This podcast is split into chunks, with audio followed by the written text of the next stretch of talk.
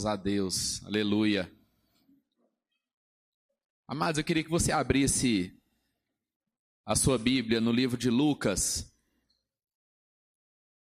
capítulo 12, versículo 48.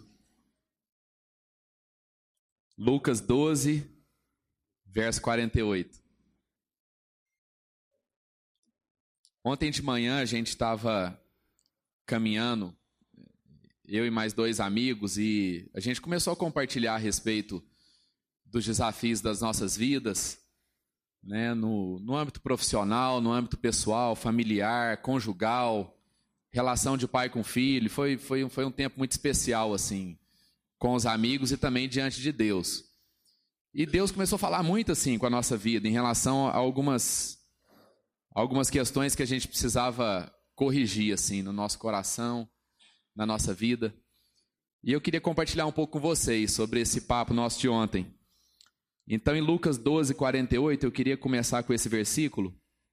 Diz assim: Mas aquele que não a conhece e pratica coisas merecedoras de castigo receberá poucos açoites. A quem muito é dado, muito será exigido. E a quem muito foi confiado, muito mais será pedido. É uma palavra desafiadora para a nossa vida, né? até dura. É uma palavra de Jesus que, que confronta a gente diretamente. E eu queria falar um pouco sobre o contexto desse texto, porque o contexto desse texto não é. Eu entendo que ele não é apenas é, no, no aspecto celestial de que de que Deus irá cobrar de nós o que ele nos deu, é, de que lá no dia do julgamento, no dia da volta de Jesus, ele, ele irá é, pedir contas de cada um aqui a respeito do que ele entregou, ele também fará isso. Mas eu entendo, amados, que essa palavra precisa ser entendida numa perspectiva de relacionamento, porque é exatamente a parábola imediatamente anterior que Jesus conta diz respeito ao relacionamento de alguém com o seu senhor, com o seu patrão. Então a gente conversava ontem e a gente, sem querer, a gente vai desenvolvendo um senso de justiça própria na nossa vida que atrapalha muito o nosso desenvolvimento de relacionamento com as pessoas e com Deus. E o que Jesus está dizendo aqui é algo muito mais profundo do que apenas a gente colocar os nossos dons e as nossas vocações a serviço das pessoas. A pregação de Jesus, amados, não é só essa. A mensagem de Jesus não é a gente apenas colocar o que a gente sabe e entregar isso para o outro. A mensagem de Jesus é a gente servir as pessoas, entregar o que Deus colocou na nossa vida para entregar para o outro com a motivação correta. Porque eu posso muito bem servir as pessoas com tudo aquilo que eu tenho, mas se eu não estiver com a motivação correta, eu posso estar sendo instrumento, ao invés de ser um instrumento de Deus, eu posso estar sendo um instrumento de Satanás na vida das pessoas. Por que, que isso acontece? Porque a gente tem uma avaliação errada a respeito da gente mesmo. A gente sempre tem a tendência de avaliar a gente por cima. A gente sempre tem a tendência de achar que nós somos merecedores. A gente sempre quer mais atenção, a gente sempre quer mais carinho e a gente tem certeza absoluta de que nós merecemos isso. Então eu começo a estabelecer essa relação de serviço, não baseado no amor de Jesus, no amor verdadeiro de Jesus, mas no interesse de querer ver a minha carência suprida, de querer ver a minha vida sendo abastecida daquilo que eu acho que falta. Isso vem de uma consciência de que a gente se relaciona com Deus para conseguir dele as bênçãos, ir lá e gastar elas e depois eu vou lá e busco de novo. É como é como um tanque de gasolina. A gente até fala, né, que a gente muitas vezes a gente vem para a igreja para abastecer o tanque. Não. A gente não deveria entender assim. Porque a palavra de Deus diz que a partir do momento em que a gente conhece o verdadeiro amor de Deus, a palavra diz em 2 Pedro 1 que todas as nossas necessidades já foram supridas. Então não é uma questão do tanque ficar vazio. É uma questão da gente perder a sintonia com o nosso Pai. Então, por que, que a gente congrega? Por que, que a gente se relaciona? Por que, que a gente compartilha da palavra de Deus? Por que, que nós oramos uns pelos outros? Para que nós não percamos a sintonia, a intimidade com aquele que é o nosso Pai. Não é porque as bênçãos se distanciaram de mim, é porque eu perco a capacidade de discernimento, de entender as coisas espiritualmente. A minha visão começa a ficar uma visão apenas baseada naquilo que são as minhas carências, e eu não digo necessidades, porque a Bíblia diz que as nossas necessidades foram supridas. Então, a, a, minha avaliação fica baseada apenas no meu desejo, na minha vontade, naquilo que eu enxergo, detecto e concluo. Então, tem uma coisa diante de mim, eu penso na solução que aquilo precisa, e eu vou lá buscar de Deus uma forma de viabilizar a solução que eu dei para aquele problema. Isso é a revelação de quando o nosso coração está longe daquilo que é o direcionamento de Deus para a nossa vida. Por quê? Porque o nosso senso de justiça está equivocado. O apóstolo Paulo diz que não convém que a gente pense de nós mais do que convém. Não pense a respeito de vocês mesmos além do que convém. Então, Paulo já, já sabia que a questão pegava aí. Ele dizia assim: Olha, eu esmurro o meu próprio corpo, para eu não fazer o que eu quero. Porque é uma luta dentro, há uma luta dentro de mim, há uma luta interior dentro do meu coração. Porque o que eu quero fazer, eu não faço, e o que eu não quero fazer, eu acabo fazendo. Então Paulo revela essa luta dentro dele. Uma luta de Deus e do diabo, amados? Não. É uma luta do espírito de Deus com a carne humana. Isso não é uma luta do demônio com Deus. Isso é uma luta do que o homem quer contra uma luta a respeito do que Deus quer para a nossa vida.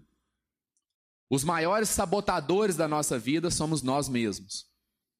O diabo é aquele que usurpa, o diabo é aquele que aproveita, o diabo é aquele que entra na brecha, o diabo é o oportunista. Mas os desejos, os caminhos maus, eles nascem do nosso próprio coração. E aí o que o diabo faz, o que o diabo, a, a obra do diabo na nossa vida é dizer assim para nós, rapaz, isso é uma boa ideia. Eu acho que vale a pena você investir nisso. Porque isso é uma boa ideia. Mas isso nasce do nosso próprio coração.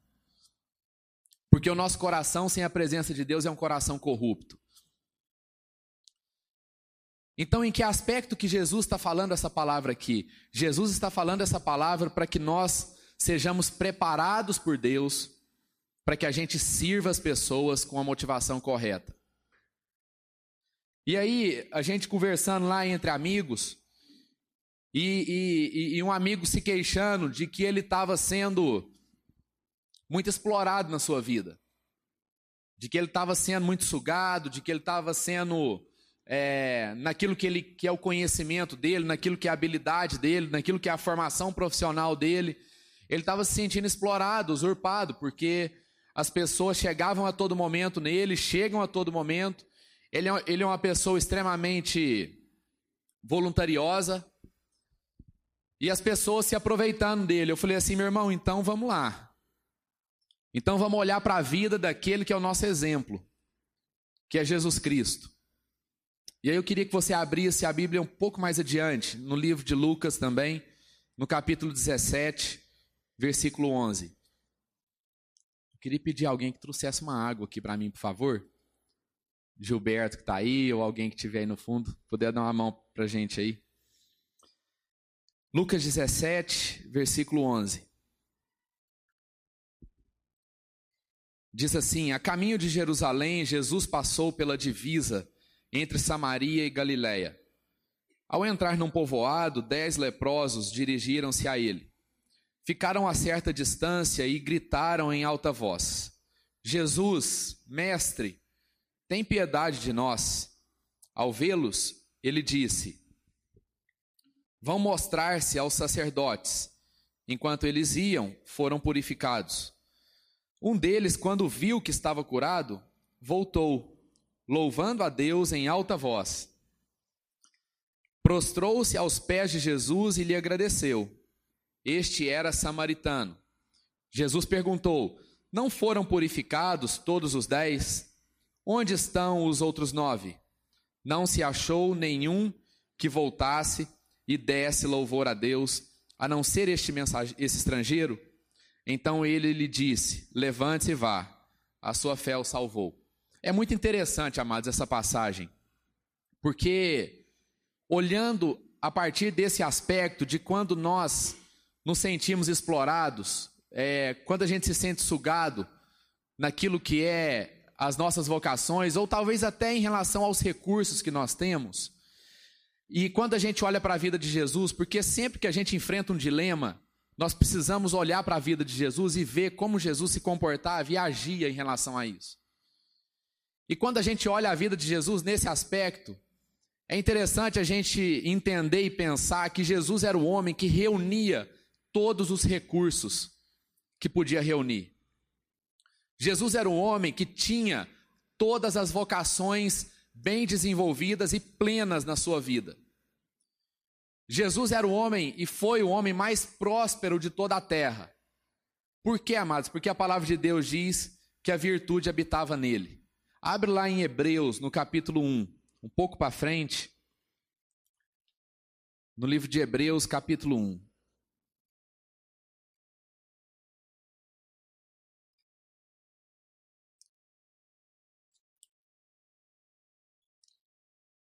No livro de Hebreus, no capítulo 1, versículo 2, diz assim: Nós vamos ler a partir do 1, porque a gente pega desde o início. Há muito tempo, Deus falou muitas vezes e de várias maneiras aos nossos antepassados. Hebreus 1, verso 1. Por meio dos profetas. Mas nesses últimos dias, falou-nos por meio do Filho, a quem constituiu herdeiro de todas as coisas, e por meio de quem fez o universo o Filho é o resplendor da glória de Deus e a expressão exata do seu ser, sustentando todas as coisas por Sua palavra poderosa. Depois de ter realizado a purificação dos pecados, ele se assentou à direita da majestade nas alturas, tornando-se tão superior aos anjos quanto o nome que herdou é superior ao deles. O que Bíblia está dizendo aqui, amados? Que todas as virtudes, que Jesus é a expressão exata do ser de Deus. O que a Bíblia está dizendo é que se você quiser conhecer a Deus, porque a palavra de Deus fala que ninguém nunca viu a face de Deus, mas se você quiser conhecer o que Deus é, você precisa olhar para Jesus. Jesus é a revelação plena do poder de Deus, da riqueza de Deus, do amor de Deus, da misericórdia de Deus, da graça de Deus. Ele é a tradução exata da pessoa de Deus, da figura de Deus, das características de Deus, das virtudes de Deus. Então, tudo que existia de potencial na face da terra estava reunido em uma pessoa, no Filho de Deus, em Jesus Cristo. Jesus vem para a terra, Deus manda ele para a terra, e a gente vê como Jesus vai vivendo a sua vida. Esse homem que de exterior não tinha nada, um homem, um homem talvez seria considerado pobre no nosso meio, um homem simples, um homem que não tinha onde encostar a cabeça para descansar, mas um homem aonde é, residia toda a plenitude de todos os recursos. E aí a gente vai observando a história de Jesus, foi até por isso que eu pedi para Michele cantar esse, esse cântico do Sonda-me Senhor, porque essa música fala a respeito da gente ser usado por Deus, e eu acho que essa palavra muitas vezes é interpretada de maneira errada na nossa vida, porque a gente ser usado por Deus não é a gente ser usado por Deus na perspectiva que a gente quer ser usado, mas na perspectiva de como Deus quer usar a nossa vida. Essa foi a diferença de Jesus, amados. E muitas vezes é a diferença de Jesus em relação à nossa vida. Nós estamos aqui nessa terra a serviço de Deus, mas para que o nosso serviço, a nossa, o nosso trabalho, o nosso fruto seja colhido primeiro e depois a gente vê se dá tempo de querer agradar a Deus e de procurar dedicar alguma coisa, algum tempo, algum recurso para Deus. A diferença de Jesus em relação à nossa vida é que Jesus veio nessa terra e desde o momento em que ele nasceu, Jesus estava a serviço do propósito do reino de Deus. Jesus estava a serviço de cumprir totalmente a vontade de Deus na sua vida, servindo as pessoas em amor. Muitas vezes na nossa vida, nós não temos esse compromisso com Deus. Na nossa vida, na prática, no dia a dia, a gente sai para trabalhar e a gente tem a sensação seguinte: Deus, eu tenho que me garantir primeiro. Eu preciso resolver algumas coisas importantes primeiro. Mas Jesus não, Jesus foi o homem que não colocou o que ele tinha a seu próprio serviço e a seu próprio benefício. Qual é a diferença, amados, entre Jesus e nós? É a quantidade de serviço que Jesus e nós fazíamos? Não. Tem gente aqui que talvez trabalhe a mesma quantidade de horas que Jesus trabalhou, ou talvez até mais. A diferença entre Jesus e a nossa vida é a motivação do nosso coração. É como é que a gente tem revelado Jesus e Deus na vida das pessoas. Porque quando a gente olha a vida de Jesus, amados, Jesus foi o homem mais explorado da face da terra. Jesus foi o homem mais sugado da face da terra.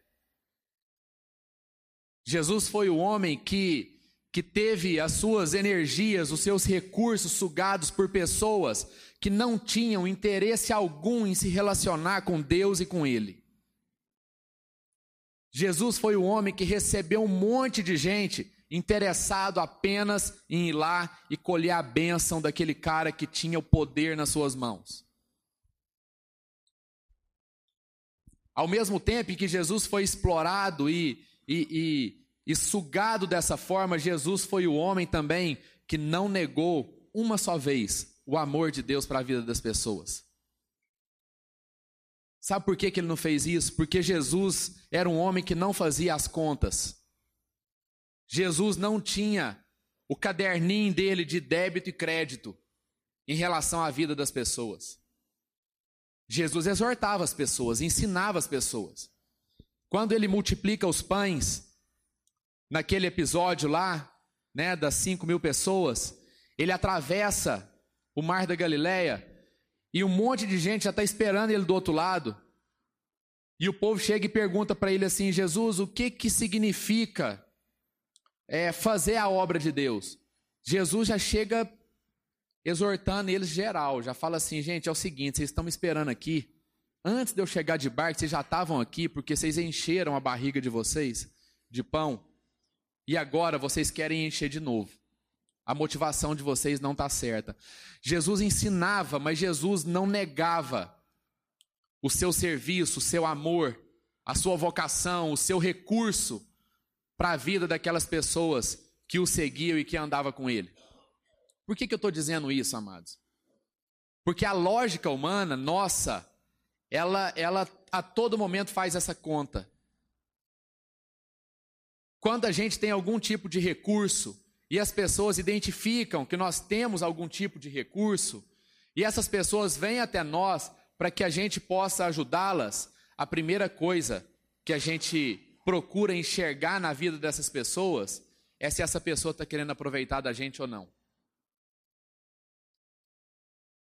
é a gente querer julgar a honestidade dela. E a primeira pergunta que nós deveríamos fazer não é essa. A primeira pergunta que nós deveríamos fazer é a seguinte: como é que eu consigo revelar o amor e a graça de Deus na vida dessa pessoa? Eu não estou dizendo que você vai ter que falar sim todas as vezes, mas eu estou dizendo que a sua primeira pergunta deve ser saber qual é a vontade de Deus na vida daquela pessoa e na sua vida. Porque muitas vezes você vai abençoá-la com um sim, e muitas vezes você vai abençoá-la com um não. Mas você vai ser instrumento da revelação do amor de Deus e da graça de Deus. Mas o fato é, amados, que essa queixa na nossa vida, ela não, ela não tem sentido quando a gente olha na perspectiva de Jesus Cristo. As pessoas procuravam Jesus, sabe por quê, amados? Porque ele era o filho de Deus? Era. Mas você sabe por que, que as pessoas procuravam Jesus mesmo? Porque as pessoas viam de maneira visível, de maneira clara, de maneira tátil, que Jesus possuía todo o poder da face da terra. Isso era visível. Isso era claro para a vida de todas as pessoas. Jesus era um homem que despertava interesse na vida das pessoas. Tinha um monte de gente interesseira ao redor de Jesus. E Jesus amava todos eles. Jesus curava todos eles. Jesus ensinava todos eles. Por que, que eu li aqui a parábola, a, a, a história dos dez leprosos? Porque Jesus lança a cura na vida dos dez. Mas Jesus não fica em crise porque os outros nove não voltaram. Jesus abençoa, todos os dez foram curados, mas aquele que foi salvo foi apenas aquele samaritano que voltou e se prostrou aos pés de Jesus. Sabe de que, que ele foi salvo, amados? Ele foi salvo dele mesmo. Aquele samaritano foi salvo da sua própria condenação, da sua própria carência. Então, quando a gente, quando as pessoas buscavam a vida de Jesus, é porque as pessoas reconheciam nele que ele tinha condição de resolver os problemas delas. E se as pessoas procuram você, amado, é porque essas pessoas de alguma forma estão reconhecendo na sua vida que você tem condição de resolver o que elas estão passando. Se as pessoas estão indo atrás de você, ao invés da primeira palavra nossa que sair da nossa boca ser uma palavra de murmuração, porque as pessoas incomodam, porque as pessoas importunam, porque eu não dou conta de ajudar todo mundo, porque eu não tenho tempo para correr atrás das pessoas, a nossa primeira palavra deveria ser a seguinte: Deus, obrigado, porque de alguma forma essa pessoa veio no lugar certo. Porque essa pessoa buscou a pessoa certa, porque eu quero resplandecer a sua luz, o seu amor, a sua graça na vida dela.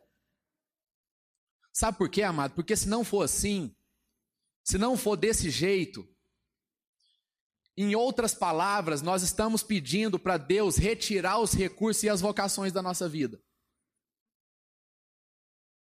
Porque não tem sentido, amados, nós termos conhecimento, não tem sentido nós termos inteligência, não tem sentido nós termos dinheiro, não tem sentido nós termos formação intelectual, não tem sentido a gente ter experiência, se isso não estiver colocado a serviço do reino de Deus. Porque quando eu reclamo que eu estou sendo explorado, eu estou reclamando a respeito de mim mesmo. Eu estou colocando a minha vida primeiro e dizendo o seguinte: eu estou carente de reconhecimento. E essa era a crise ontem lá na nossa caminhada. Essa era a crise. Eu trabalho, trabalho, ajudo um monte de gente, eu não paro, eu, eu faço tudo para todos, eu não recuso ninguém, eu, eu, eu, eu ajudo, eu ajudo financeiramente, eu ajudo com indicação, eu ajudo com prescrição, mas essas pessoas não são capazes de perguntar uma só vez como é que o meu pai está. Olha para você ver, amados, a lógica na nossa cabeça, que é totalmente lógica. Do ponto de vista humano, é totalmente entendível. Mas isso não pode ser aceitável do ponto de vista espiritual. Porque uma coisa não está necessariamente ligada à outra. A gente está fazendo ligação de duas coisas que não estão ligadas espiritualmente. Porque Jesus nos abençoou com esse tanto de coisa para que as pessoas possam chegar na nossa vida. E sabe por quê, amados, que isso, para que que isso serve? Isso serve para que o amor de Deus se torne mais visível. Então, em nome de Jesus, amado, não reclama quando alguém chegar em você e te pedir dinheiro emprestado. Mas pergunte para Deus como é que você vai ser usado na vida dessa pessoa que está te pedindo dinheiro emprestado. Não reclame quando uma pessoa te pediu uma consulta, uma ajuda. E não reclame se aparecer 5, 10 dessas pessoas durante a semana. Não reclame. Sabe por quê, amado, que a gente não deve reclamar? Porque se aparecer 10 de uma vez, é porque Deus está querendo que a gente trabalhe mais. É porque Deus está aumentando a carga de trabalho. É porque Deus quer que a gente revele mais rápido, com mais eficiência, com mais eficácia, o amor dele na vida das pessoas. E a gente não deve buscar esse reconhecimento. Sabe qual é a recompensa, amados? Sabe qual é a nossa recompensa em relação a isso? É a mesma recompensa que Jesus teve. É a recompensa de ser glorificado pelo Pai. É a recompensa de nós termos a paz no nosso coração, de que a gente está realizando a vontade de Deus a cada dia. É a paz que nós temos no nosso coração de colocar a cabeça no travesseiro e falar assim: Deus, obrigado, porque hoje eu consegui revelar o Senhor de maneira plena. Eu consegui entregar esperança. Eu consegui entregar misericórdia. Foi assim que Jesus fez com os dez leprosos. Jesus não ficou de saco cheio das pessoas não pararem de vir até ele. Jesus não colocou um limite. Falou, gente, tá bom, estou cansado, chega. A gente não ouve essas palavras de Jesus. Não, a gente vê um Jesus que não se cansava de fazer o bem, amados. A gente vê um Jesus que não se cansava de se esvaziar, de se entregar pela vida das pessoas. E muitas vezes Deus requer de nós uma porção de sacrifício tão pequeno perto do que Jesus fez. E a gente já acha que tem alguma coisa errada. Presta atenção numa coisa: a gente não foi chamado para julgar a motivação das pessoas. Eu estava pensando ontem, enquanto eu preparava essa palavra. Não tem jeito de alguém, e eu entendo bem disso, a gente tem três filhos pequenos em casa. Não tem jeito lá do meu filho tá com 40 graus de febre e a gente não saber o que, que é. Não tem jeito de eu ligar para um engenheiro para saber o que está acontecendo com meu filho. Eu preciso ligar para um médico. E eu tenho um amigo que eu ligo para ele. Então, amados, o que, que a gente tem que esperar? Se você é médico, o que, que você tem que esperar? Chegar até a sua vida? Gente doente. Se você é um engenheiro, o que, que você tem que esperar chegar na sua vida? O seu amigo lá que vai te perguntar por quanto que você faz a obra, sei lá na casa dele, ver uma infiltração, ver uma trinca. E amados, eu não estou aqui querendo desvalorizar a categoria profissional de ninguém. Mas eu estou dizendo que isso é uma porção que Deus te deu. Isso é uma vocação que Deus te entregou. E aí vai do nosso coração a gente decidir que se, se nós vamos fazer isso por dinheiro ou se nós vamos fazer isso para cumprir a vontade de Deus. Porque em última instância, amados, é isso. Não tem como a gente ficar no meio termo. Porque quando Jesus vai falar a respeito dos deuses que existem, ele fala de dois. Ele fala do Senhor Todo-Poderoso, Jeová, e ele fala de Mamon. Ele não fala do diabo. Então nós precisamos ir além, nós precisamos ir além da lógica humana, nós precisamos ir além das, do, do, do nosso âmbito profissional. Por quê? Porque antes da gente carregar o diploma, nós carregamos a mensagem do Evangelho do Reino de Deus. Antes de nós termos compromisso com a nossa profissão, nós devemos ter compromisso com a mensagem, com a luz que a gente carrega. Então nós não temos que reclamar. Nós temos que agradecer a Deus, porque essas pessoas de alguma forma têm encontrado a esperança, têm visto o reino de Deus na nossa vida. E será que nós vamos seguir a lógica e dizer o seguinte: olha, não dá para te ajudar, não, eu não consigo, eu não estou sem tempo e. Não, amados. Nós precisamos pensar do ponto de vista e, e, agir do ponto de vista de Jesus Cristo. E aí eu quero encerrar com a primeira palavra que a gente leu. A quem muito é dado, muito será cobrado. Então a gente quer muitas vezes usufruir do bônus de ter muito recurso, mas a gente não quer participar do ônus de ter muito recurso. Então a gente quer dizer para Deus o seguinte: A gente quer ficar na posição confortável de ter tudo que a gente tem e não ser importunado. De ter o menor número possível de incomodações. Isso está fora da vontade de Deus. Porque Deus, Jesus está dizendo para nós aqui, se Deus te deu muito, Deus vai te cobrar muito.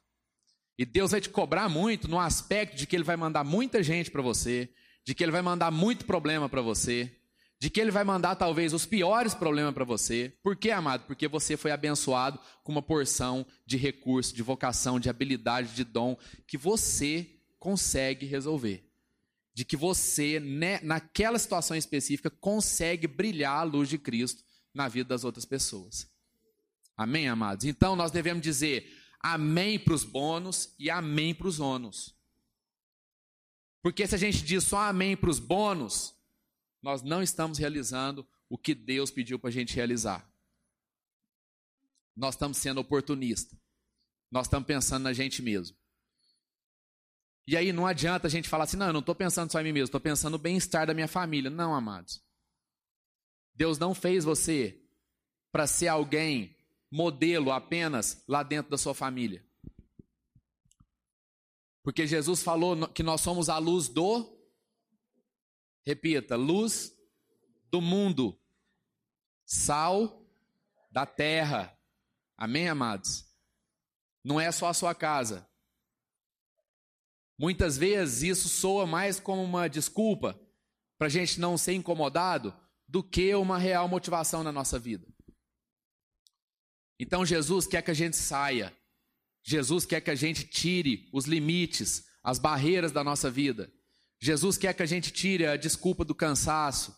Jesus quer que a gente tire a desculpa da indisposição, a justificativa de que a gente está sendo explorado, da preguiça. Isso não pode, isso não, isso não vale no reino de Deus. Isso não cabe para um filho de Deus. Porque se coubesse, então nós não estaríamos sendo coerentes com o que Jesus nos ensinou. Feche os seus olhos.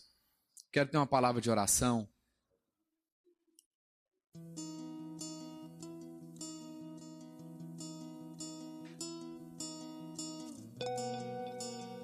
Ô oh, Pai, nós queremos, Deus, agradecer ao Senhor porque é bom demais, porque o Senhor não nos deixa ficar enganados, Deus a gente tem essa tendência de avaliar as coisas dentro da nossa própria perspectiva.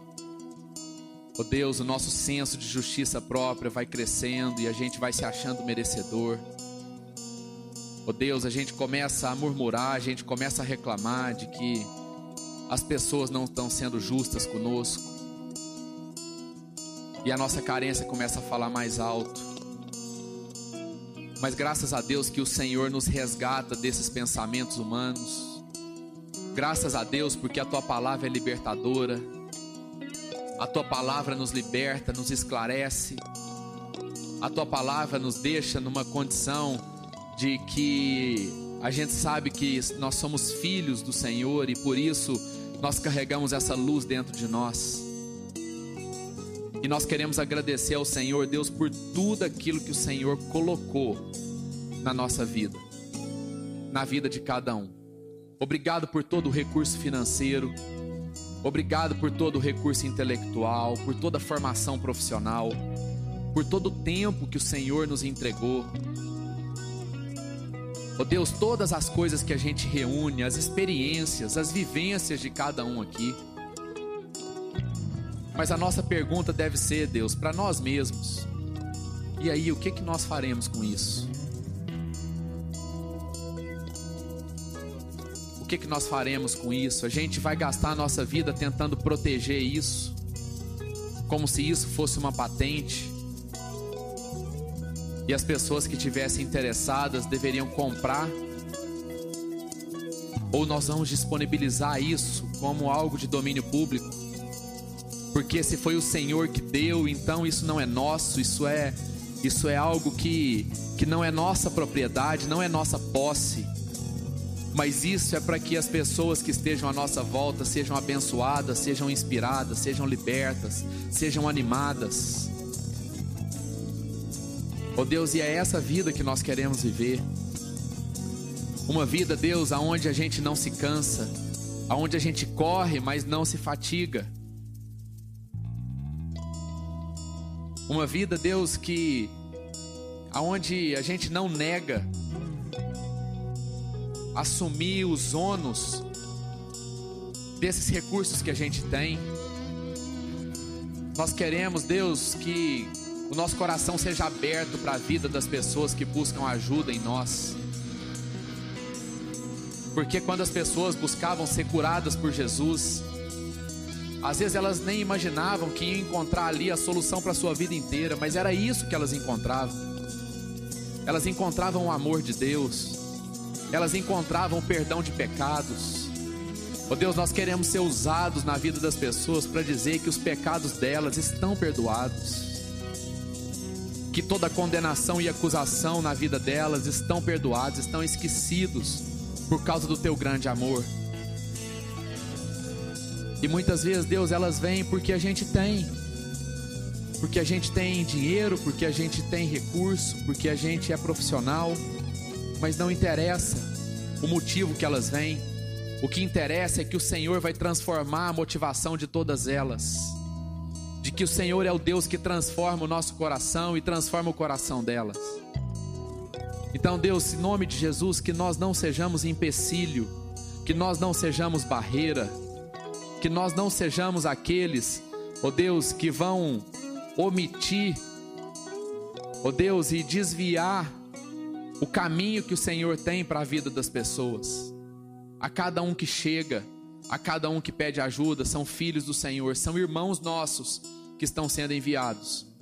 E o Senhor confiou a nós a responsabilidade de ajudá-los. E por isso o Senhor diz: a quem muito é dado, muito será cobrado. E nós queremos assumir isso, Deus, diante do Senhor. Nós queremos usar os nossos recursos com zelo. Nós queremos usar os nossos recursos com amor. Nós queremos usar os nossos recursos com liberalidade, com generosidade. Que a gente rasgue, Deus, no nosso coração as nossas cadernetas, as nossas tabelas de débito e crédito. Em nome de Jesus, Deus, as pessoas não nos devem nada porque o Senhor já supriu todas as nossas necessidades no amor de Jesus Cristo. E por isso nós estamos liberados, nós estamos libertos, nós estamos chamados a servir as pessoas, sem olhar o retorno que isso vai causar para nós. Que o Senhor nos ensine, Deus, a fazer isso de todo o coração. Que o Senhor nos ensine a fazer isso com toda intensidade.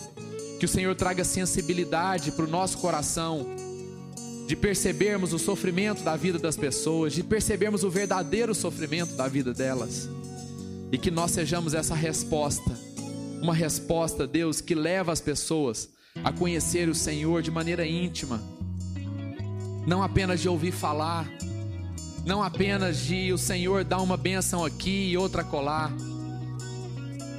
mas que a gente seja usado para que essas pessoas encontrem o Pai, para que essas pessoas encontrem a família, a família de Deus. Nós queremos dizer sim para o Senhor, Pai. Que o Senhor traga sim aqueles que precisam de nós. No nome de Jesus Cristo, Deus. Em nome de Jesus. Graças a Deus.